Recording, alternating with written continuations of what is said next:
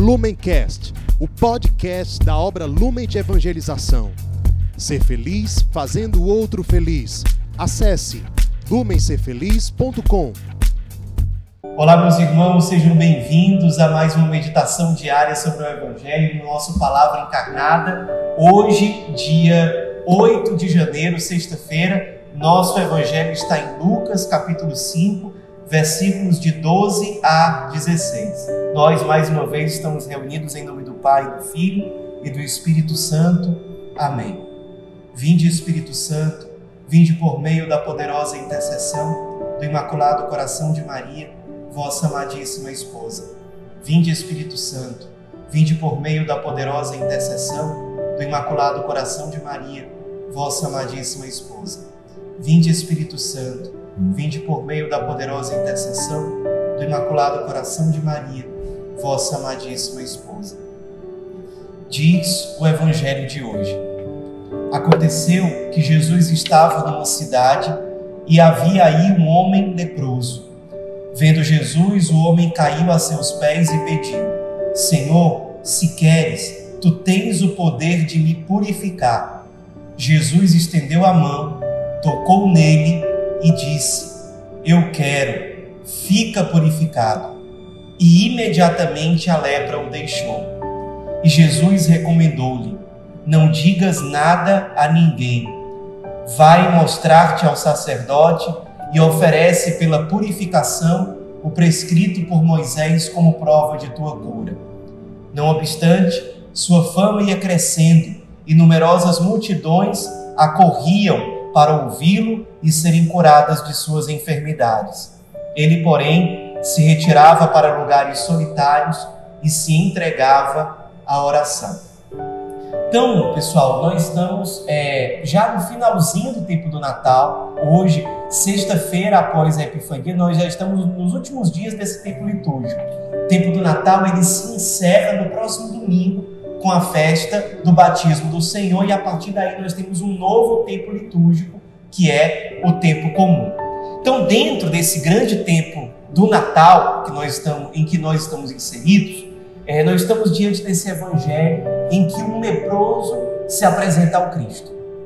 Os padres da igreja dizem que o modo como o leproso se aproxima nesse trecho do evangelho do Cristo mostra para nós um modelo excelso, sublime de oração. Qual é a atitude do leproso nessa oração? Primeiro, é uma atitude de confissão. Por que, que nós podemos dizer isso? Porque ele não esconde as suas feridas. Ele se apresenta diante do Cristo mostrando a sua lepra, mostrando a sua impureza, porque naquele tempo a lepra era sinal de maldição, de impureza. Então, ele se mostra ao Cristo não como se ele fosse um personagem, não fazendo um teatro, não colocando máscaras, mas ele é sincero diante do Cristo. A nossa oração agrada o coração de, Deus, toca o coração de Deus, nossa súplica pode ser atendida se nós nos aproximamos de Deus com o coração aberto, sem máscaras, um coração realmente humilde, que se apresenta diante de Deus como é, então, se eu tenho um determinado pecado, um determinado vício, eu me apresentar diante do Senhor apresentando aquela lepra que precisa ser purificada, que precisa ser curada. Eu, que sou muito marcado pelo pecado, não me apresentar diante do Cristo como se eu já fosse, sei lá, um São Francisco de Assis ou uma Madre Teresa de Calcutá. Por quê? Porque se eu não for humilde e sincero ao apresentar ao Senhor as minhas feridas, como é que a cura pode realmente acontecer na minha cara? Pode realmente acontecer na minha vida? A cura, a purificação vem na medida da nossa humildade, na medida da nossa sinceridade no nosso encontro com Cristo. A segunda atitude do leproso é uma atitude de confiança. Diante do Cristo, ele diz: Se tu queres, podes purificar-me. Ele sabe diante de quem ele está. Olha, olha que oração bonita. Ele sabe quem ele é. Ele é leproso. Ele está marcado pela impureza. E ele sabe diante de quem ele está. Ele sabe que o Cristo pode curá-lo. Ele sabe do poder que Deus tem. Ele sabe que Deus se revela no Cristo. Nós celebramos há poucos dias a solenidade da Epifania, a grande manifestação de Deus. Nós, no Evangelho de hoje, sabemos: esse Salvador é um Deus que se revela tendo compaixão diante dos pecadores, diante dos enfermos, diante dos sofredores, diante dos desprezados. E ele se apresenta como quem tem compaixão e como quem tem poder de realmente curar as nossas mazelas. O Cristo, diante daquela súplica do leproso, ele estende a mão, é um gesto de proximidade.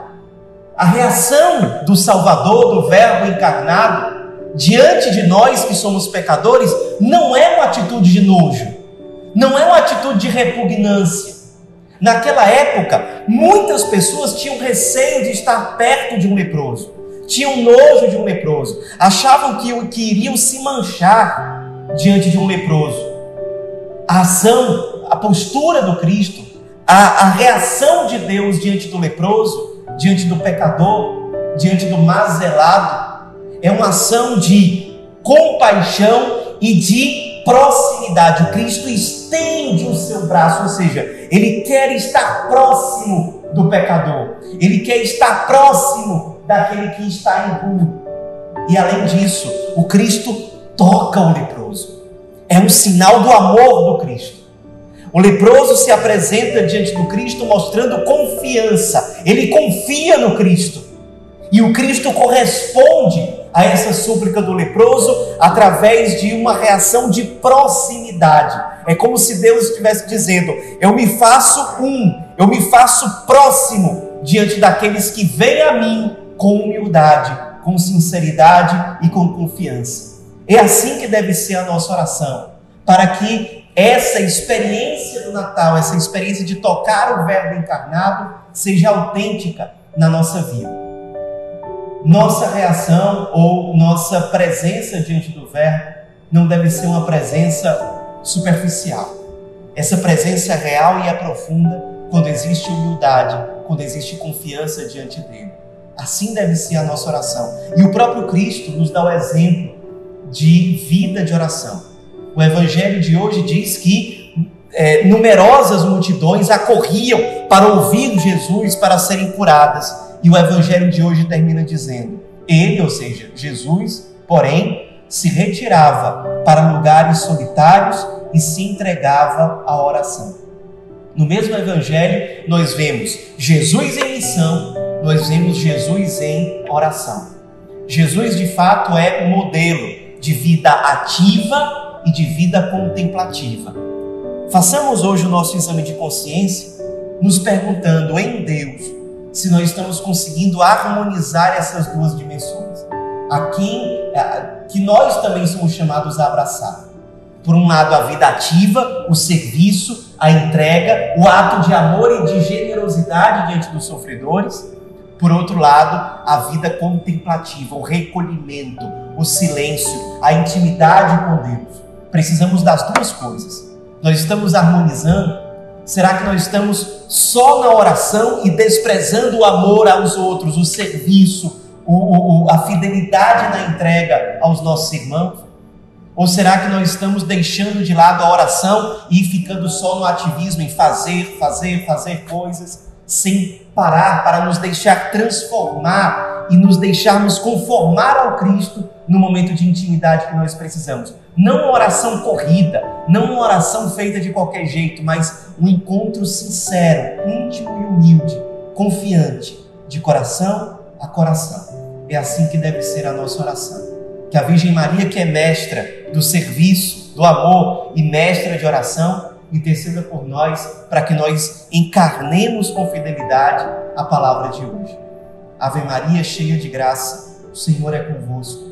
Bendita sois vós entre as mulheres, e bendito é o fruto do vosso ventre, Jesus. Santa Maria, Mãe de Deus, rogai por nós, pecadores, agora e na hora de nossa morte. Amém. Em nome do Pai, do Filho e do Espírito Santo. Amém.